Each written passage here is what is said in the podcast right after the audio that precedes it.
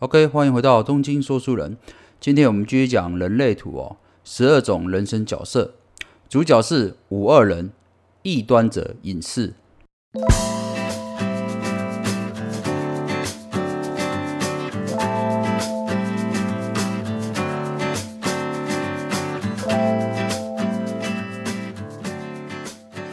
那么五二人异端者隐士这个五啊，代表就是异端者。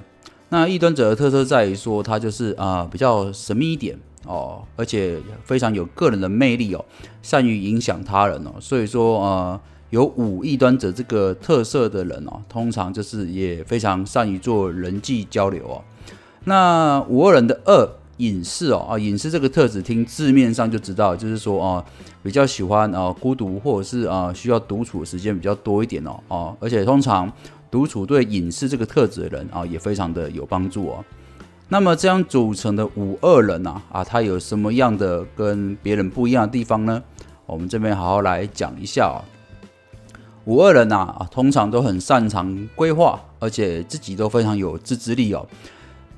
除了这个之外啊，哦，五二人也非常哦，充满了想象力哦，所以你可以知道，这是五二人是既可以哦实做哦，也可以哦，有充满想象力情感的人哦，所以这样组成的五二人哦，通常都具有非常有领导的才华，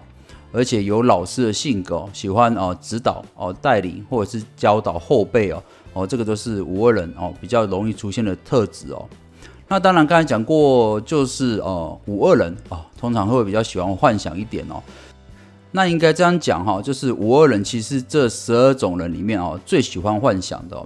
呃，幻想到什么程度呢？甚至有时候五二人自己都无法分辨啊现实跟幻想哦。所以你就可以知道这个呃我们五二人的伙伴哦，哦是啊多么有情感力哦。那五二人，呃，他通常也会比较担忧啊，啊，就因为他这个爱幻想的个性哦，他总是会担忧说，哎，这个别人是不是可以接受我自己哦？就是可以接受真的我吗？所以说，其实虽然五二人他善于做人际交流，哎，也善于影响别人，但事实上他自己在面对人际关系的时候，呃，相较之下，他其实算是也会比较谨慎一点了，而不是说我随便就想交个朋友这样子。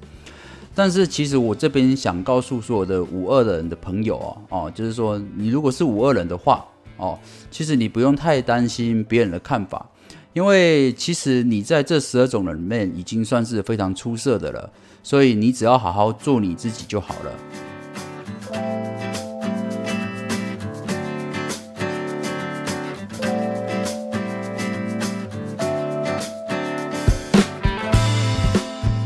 事实上，身为五二人的你，你必须知道，就是其实你是一个呃非常完美的演员哦，你有无懈可击的呃沟通技巧，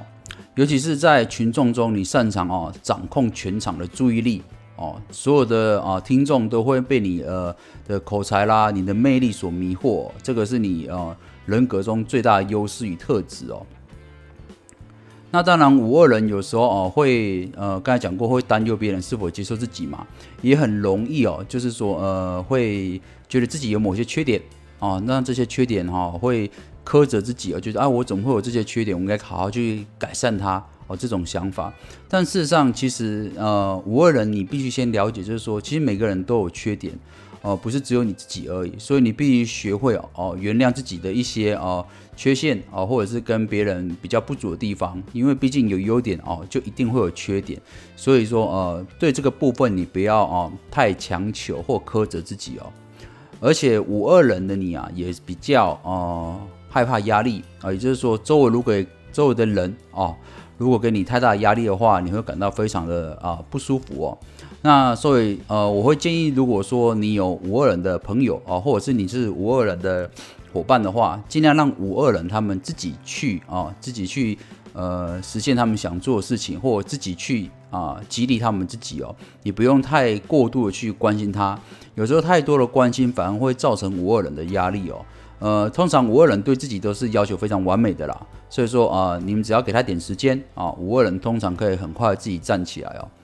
那刚才讲过哦，五二人的二这个是隐士的特质嘛，所以说其实五二人的你啊，也可以就是特别注意，就是晚上多留点时间给自己哦，独处，maybe 半个小时或一两个小时都 OK，就是让自己一个人独处看看书啦，或做些做一些啊自己有兴趣的事情哦，都可以让你哦很很充分的释放你白天的啊人际关系啦，或者是白天工作上的压力哦，都可以呃很充分的释放掉。所以其实刚才讲过，就是呃